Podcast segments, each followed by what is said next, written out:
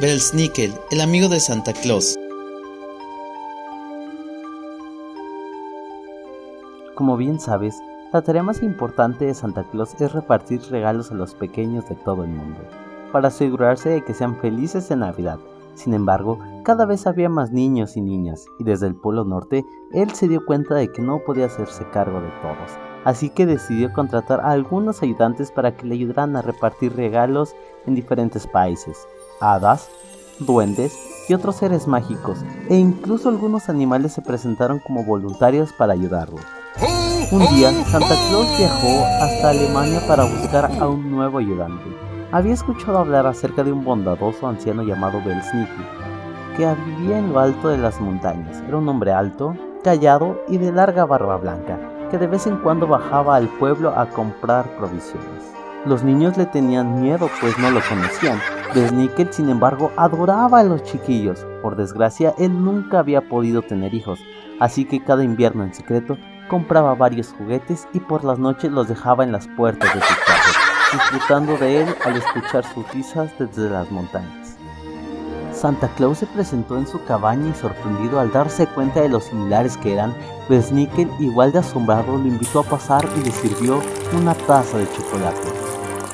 Estoy buscando ayudantes alrededor del mundo que me ayuden a repartir regalos entre los niños, informó Santa. Sé muy bien cuánto amas dar la alegría en estas épocas y por eso creo que tú puedes ser perfecto para el trabajo. Tú te encargarás de representarme ante los chicos que viven en el pueblo y los alrededores. Pero Santa, yo solo soy un pobre viejito. No soy nada comparado contigo, le dijo Belsnickels con tristeza. Ni siquiera puedo mostrarme ante los niños porque les doy temor. ¿Por qué crees que siempre les dejo sus regalos a escondidas? Ellos te amarán una vez que comiences a hacerlo tú mismo, y el consejo santo. Yo también soy viejo, pero me siento joven de corazón. Y cada vez que salgo de casa para repartir mis obsequios, los niños me agradecen y yo siento como incondicional. ¿No quisieras lo mismo para ti? El anciano ermitaño se quedó pensando y finalmente aceptó representar a Santa Claus. No te preocupes por bajar al pueblo. Ahora, todos los años recibirás los juguetes que quieren los niños y que hago en mi fábrica, dijo Santa Claus.